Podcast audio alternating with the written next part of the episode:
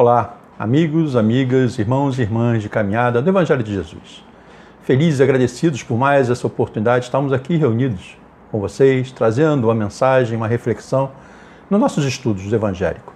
Meu nome é Pedro Romualdo, faço parte da equipe de palestrantes e expositores da Casa Fake. E, como todos os nossos trabalhos, iniciamos sempre com a prece, da qual convido a cada um de vocês que me acompanhe nessa prece, nessa humilde prece, do qual eu sou o porta-voz. Fechemos nossos olhos, respiramos profundamente e elevemos nosso pensamento ao Pai, que nesse momento nos olha, nos abençoa, pela nossa intenção maior de servir. Obrigado, Pai amado, obrigado, Mestre Jesus, obrigado, amigos da espiritualidade, amigos espirituais bondosos e caridosos que sempre estão conosco nos auxiliando, nos ajudando, nos fortalecendo. Que possamos, Senhor, nesses minutos, sobre o teu amor, sobre a tua bênção, trazer a reflexão de uma passagem do Evangelho, para que possamos compartilhar, reforçar, ajudar, fortalecer a cada irmão que nesse momento se encontra em desequilíbrio, triste, em depressão, em hospitais, e possamos, Senhor, fortalecer a cada um desses irmãos. E assim, felizes e agradecidos por tudo que nos concede, é que te pedimos humildemente a permissão para dar por iniciado a nossa, o nosso tema do dia de hoje, dando todos juntos, graças a Deus. Então, meus irmãos, mais uma vez, feliz por estarmos aqui, nesse projeto humilde de trazer uma mensagem do Evangelho, de compartilharmos um entendimento, fazermos uma reflexão.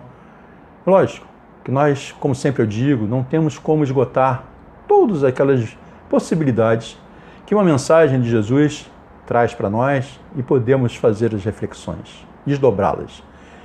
E aí estamos iniciando um novo projeto. Projeto esse, utilizando inclusive passagens do Evangelho, onde nós temos as máximas de Jesus que vão nos dar um norte. E o tema de hoje né, tem como foco é, sois deuses, o reino de Deus está em vós. São dois temas interessantes que se convergem. Sois deuses está em João, capítulo 10, versículo 34. Inicialmente, devemos entender o contexto dessa passagem que se dá quando Jesus estava sendo acusado por se passar por um Deus. Em resposta, ele se refere nesse momento ao Salmo 82, dizendo: eu disse: Vós sois deuses, e todos vós filhos do Altíssimo. Salmo 82, capítulo 6. Porém, os salmistas identificavam como deuses na época as autoridades como juízes e outros que ocupavam posições de importância sobre os homens. Ou seja, eles teriam três qualificações. Teriam autoridade sobre os outros seres humanos, ou ele teria autoridade civil e deveria ser temido, e ou ele teria o poder e a autoridade de Deus, sendo seu representante e poderia julgar os outros na terra. Por outro lado, dentro desse contexto, nós poderíamos também lembrar e destacar na Grécia Antiga, onde as pessoas se referiam aos deuses como superiores aos humanos e que eram imortais, mas não eram pessoas sem defeitos. Cada um dos deuses possuía imperfeições. Por exemplo, Zeus, tinha filhos em diversos lugares, onde sempre traíra a deusa Hera. A ideia de deuses para os gregos não era um ser perfeito, mas imortal. Então percebemos nas duas épocas, nas duas situações sobre deuses, uma por sermos filhos do Altíssimo e a outra por sermos imortais. E nós? Nós somos todos centelhas divinas a caminho da perfeição Somos imortais, porém imperfeitos.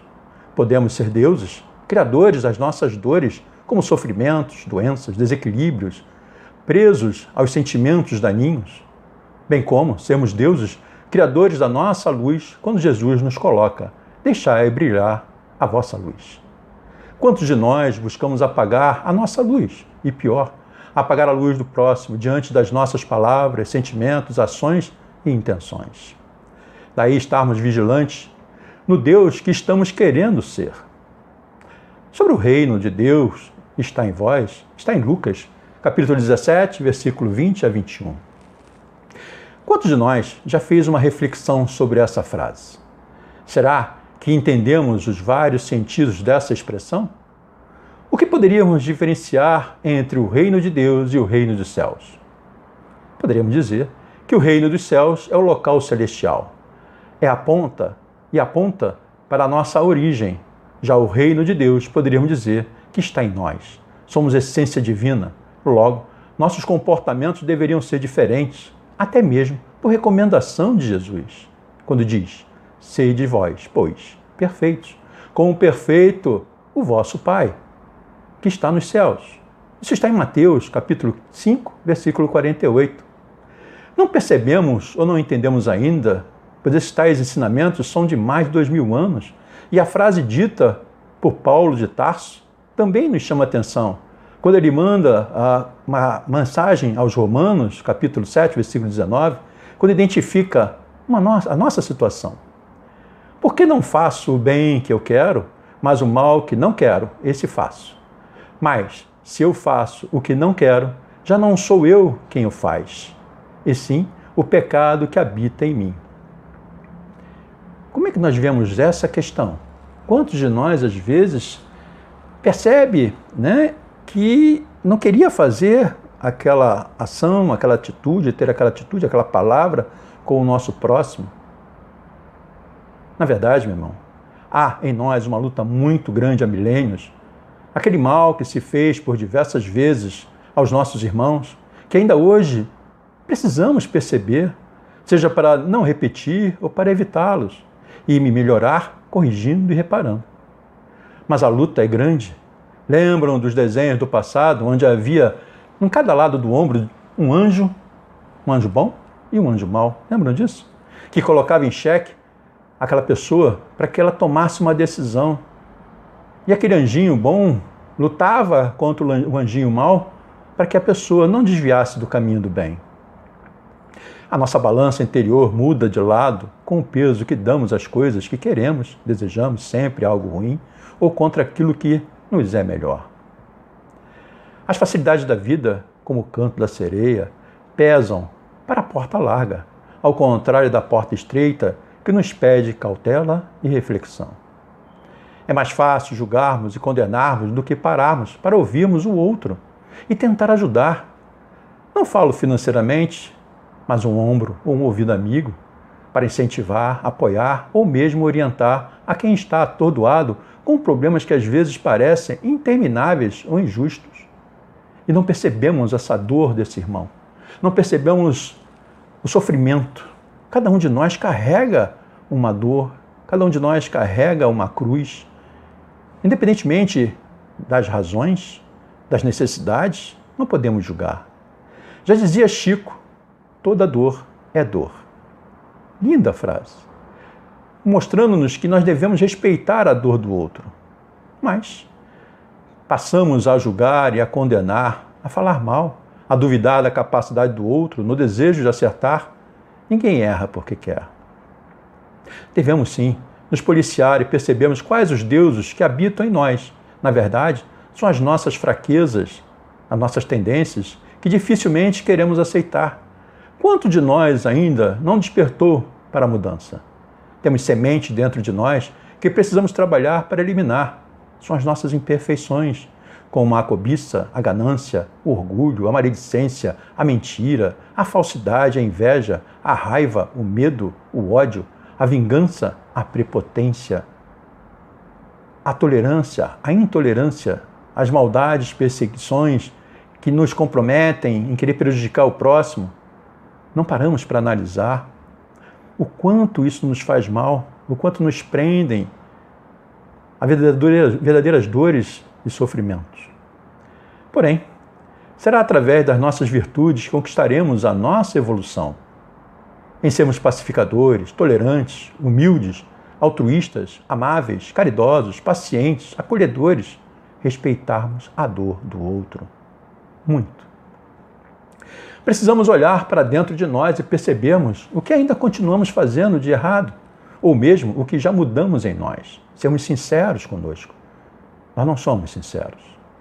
Nós, muitas vezes, é, imaginamos, cobramos dos outros atitudes, ações, posturas, mas nós não conseguimos ser aquela pessoa que nós imaginamos ser, mas cobramos dos outros.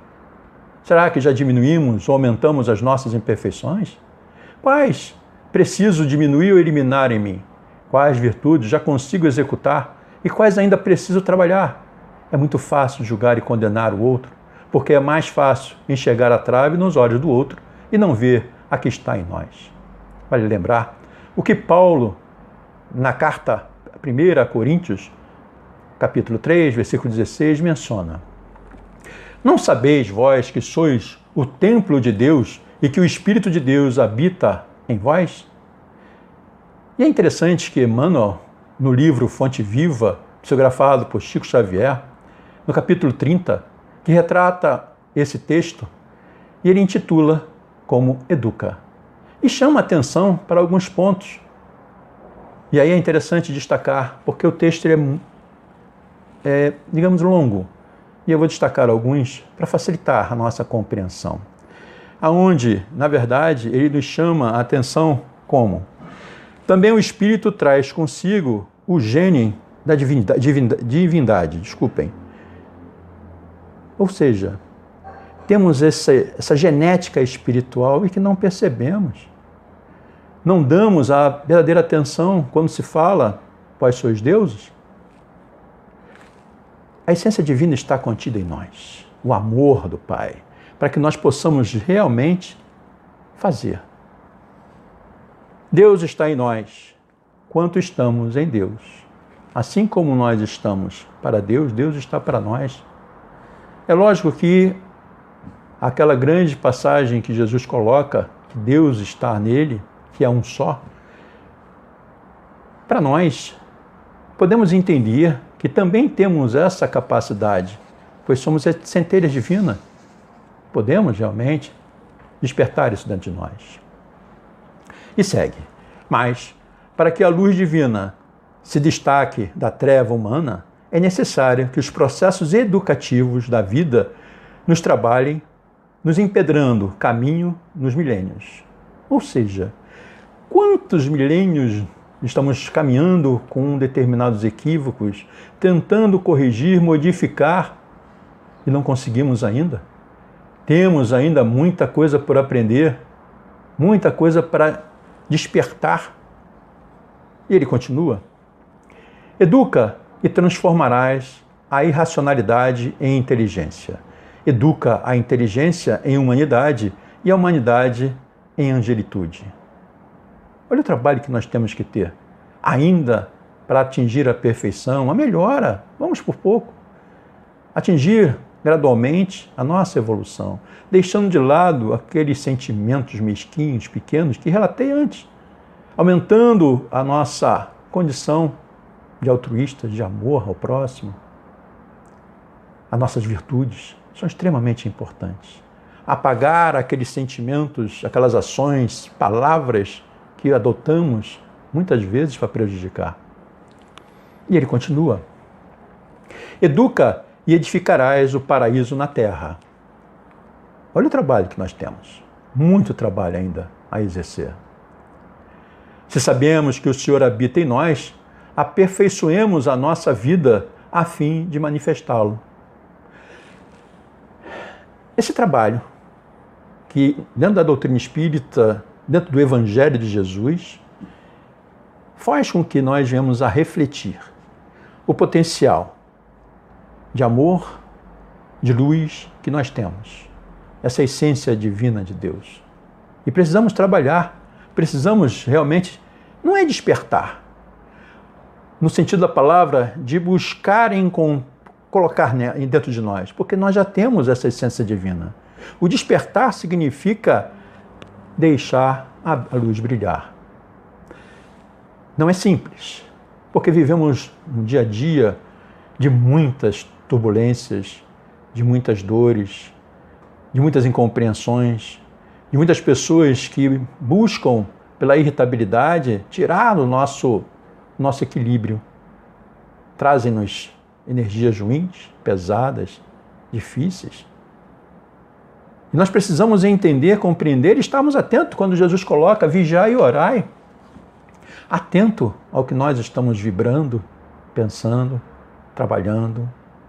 É estarmos constantemente fazendo com que os nossos pensamentos sejam os melhores possíveis.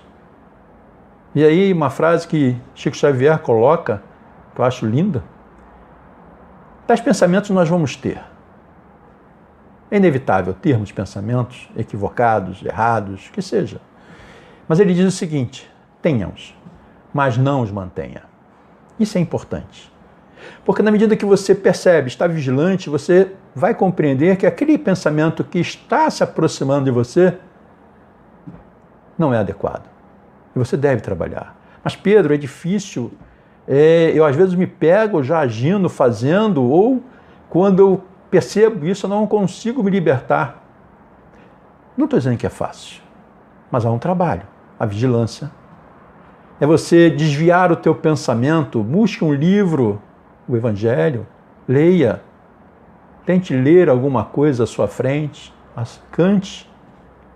Faça com que haja uma, um desligamento dessa energia na sua mente. É extremamente importante para que nós possamos manter essa vibração. Repito, não é fácil, não é simples, mas cabe a nós estarmos vigilantes, atentos. E aí Divaldo também coloca: o pássaro pode até pousar na sua cabeça. O que ele não pode é criar ninho.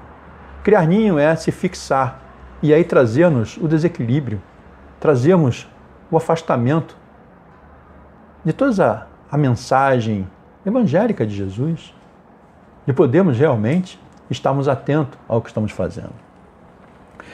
E ele continua: se sabe, se diga, ou seja, despertar o Deus que está dentro de nós, bem como o templo ou a fortaleza de luz que existe em nós. Olha a beleza que nós temos que perceber e entender sobre toda essa questão. Conhecermos, sem mentiras, nos conhecermos, para desenvolvermos o alto amor, nos perdoando através do alto perdão, para realizarmos a reforma íntima e termos a condição de atingirmos o reino de Deus. Reconheçamos que estamos muito longe disso. Todos, sem exceção, encarnados e desencarnados, Estamos em uma escala evolutiva para atingirmos patamares de espíritos puros. Quando chega a luz, ela clareia. E o primeiro efeito da luz é o diagnóstico, é a conscientização. Com isso, quando as pessoas têm a sensação, quando estão numa casa espírita, de que parece estar piorando, isso é muito bom, isso é ótimo. É um sinal porque antes você achava que estava tudo bem, que estava totalmente viciado, ignorando toda uma verdade. Era uma falsa zona de conforto. E quando você levanta a sua real condição, você percebe os erros, os equívocos, começa a se conhecer e trabalhar para se melhorar. Conhecereis a verdade e ela vos libertará. Em todos os sentidos. Em todos os momentos nós vamos descobrir, despertar. O conhecimento vai nos orientar, vai nos guiar vai nos fortalecer, atingindo a compreensão. Com a compreensão, nós com certeza poderemos trabalhar e colocar em prática. É lógico, dá trabalho. Não é difícil, dá trabalho. Porque essa reforma íntima exige atenção, paciência, amor. A mudança que queremos às vezes, né, ela ela traz algumas, alguns conflitos, algumas questões. Por exemplo, quando a gente pensa na nossa casa, no nosso apartamento, em queremos fazer uma reforma, o que, que acontece? Planejamos, percebemos que os defeitos e aí colocamos em prática. Né? Só que essa reforma na nossa casa, ainda que planejada para ficar linda, ela vai dar trabalho, vai ter bagunça, sujeira, aborrecimentos, mas quando se finaliza, fica lindo. É a nossa reforma interior, que precisa ser mexida, burilada, trabalhada. Por isso que se fala muito que ou se conhece, ou se vai pela dor ou pelo amor. É muito mais prático, usual, estarmos nos modificando através da dor, porque a dor mexe conosco. E aí, todo esse contexto é podermos estar a cada momento, colocando cada tijolinho no nosso dia a dia, para nossa conquista, para chegarmos à condição de melhores, apacentarmos os nossos corações e mentes para conosco e para com o nosso próximo. Cada um está plantando aquilo que traz de bom ou de mal, aquela semente. E terá um dia que colher os frutos doces ou amargos, a cada um segundo as suas obras. A semeadura é livre, mas a colheita é obrigatória. Até então, que semente eu vinha colhendo, plantando, adubando, e percebo que só é dor, sofrimento, eu tenho que parar, analisar, fazer uma autocrítica e começar sim selecionar boas sementes para trabalhar, para adubar, para crescer, se fortalecer. Para uma árvore frutífera dar bons frutos, ela poder ser vindoura, ela precisa de boas raízes. E comparando conosco, quais são as nossas raízes para estarmos fortalecidos? Se não o estudo, a compreensão, o conhecimento, a prática, o exercício. E sempre policiando os nossos pensamentos, como nós estamos. Se estamos realmente sendo esses verdadeiros filhos de Deus, essa energia que estamos buscando. Percebemos o caminho que estamos escolhendo. Todos os caminhos levam a Deus. Porém, cautela, muita cautela nas decisões que temos ou as escolhas. Jesus já colocava: há várias moradas na casa de meu Pai, adequadas às nossas necessidades espirituais, evolutivas, kármicas, seja individual ou coletiva, familiar, relacionamento, saúde, financeiro. Não julguemos sem termos o real conhecimento. O reino dos céus é a divindade. Só será conquistada se o reino de Deus em nós estiver sendo claramente exercida por nós. Não somos avatares, mas podemos trabalhar a compreensão de seus ensinamentos nas ações, palavras, sentimentos e desejos e fazemos a cada dia um momento melhor. O que vale são as nossas intenções isso é bem claro aos olhos dos amigos espirituais e a Deus. Não aquilo como Jesus colocava, caiados, belos por fora, mas por dentro, sem conteúdo. Ao olharmos ao redor com tantos dados e atos que nos incomodam, nos, transform nos transformamos não, e não percebemos que mudamos o caminho pelos sentimentos e vibrações de apoio ou de discórdia. Para alguns desses eventos, para uns certos, para outros errados. Quem está com a razão? Só o tempo dirá. Avaliemos as questões com olhares pacificadores. Precisamos recuperar o tempo perdido. Precisamos nos melhorar. Desenvolvamos atributos de amor, de empatia, sabedoria para com o nosso próximo e conosco mesmo. Busquemos o Senhor e ofereçamos aos outros o melhor de nós mesmos, o amor. Isso é edificar, trazendo todo o ensinamento de Jesus. Como disse, não é fácil, é um exercício. Cuidado, cautela com os nossos pensamentos, com as nossas palavras, principalmente nos tempos atuais. Hoje, a irritabilidade das pessoas está muito grande. Evitem discussões, evitem brigas. Pelo contrário, sabiamente, ao vermos alguém em desequilíbrio, não que sejamos melhores, mas que estejamos mais equilibrados, oremos por essas pessoas, apacentemos o coração e a mente delas. Somos intercessores de Deus, somos seus filhos, podemos e devemos fazer muitas coisas belas pelo nosso próximo. Daí essa reflexão. Sois deuses? O reino de Deus está em vós. Tenhamos isso em mente e trabalhemos dentro de nós a cada momento, a cada oportunidade. O belo, essa energia, esse amor.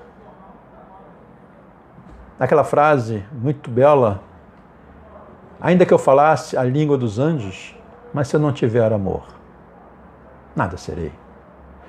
tenhamos realmente a pureza, como Jesus colocava, a pureza das crianças, desinteressados, fazendo, buscando, independentemente do equívoco, do erro, do outro irmão, do que ele está passando. É uma aprendizagem como para todos nós. Às vezes é preciso passar aquilo para vencer, para corrigir. E aí, darmos o ombro, amigo. A palavra, pelo menos próxima de ajudar. Não julgar, não criticar. Senão não estaremos exercendo naturalmente o que nós somos, filhos de Deus. Amados pelo Pai, abraçados, orientados e guiados. A nossa ligação com Deus é muito forte, principalmente quando nós estamos em prece, em oração. A cada momento que você se conecta com a divindade, com Deus, você se fortalece. Você diminui a probabilidade da aproximação de algumas entidades, de alguns espíritos, de alguns sentimentos, pensamentos, desejos equivocados. Seja esse Deus através do amor ao próximo. Nossos filhos, nossas esposas, nossos maridos, nossos irmãos, ao todo. Ao pensarmos no todo, estaremos muito melhor, porque hoje, muitas vezes, a forma egoística, pensamos primeiro em nós, segundo nós, terceiro nós. Quando nós começamos a pensar, primeiro eu, mas e toda a coletividade, a todos os irmãos, independentemente, porque às vezes a gente só quer orar por aqueles que estão perto de nós. O amor de Jesus era totalmente despreendido de qualquer limitação. Era ilimitado. Possamos fazer isso também. Meus irmãos, estamos chegando ao final desse final gratificante desse tema, que com certeza poderíamos abraçar outras outros caminhos, falarmos mais algumas coisas, mas o tempo é curto. Mas fica a mensagem. Eu espero que vocês tenham gostado. Eu espero que vocês tenham compreendido a, a missão nossa nessa reencarnação. O potencial de amor que nós temos que dar, doar, sem cobrar. Dai de graça o que de graça recebeste. E recebemos o amor de Deus.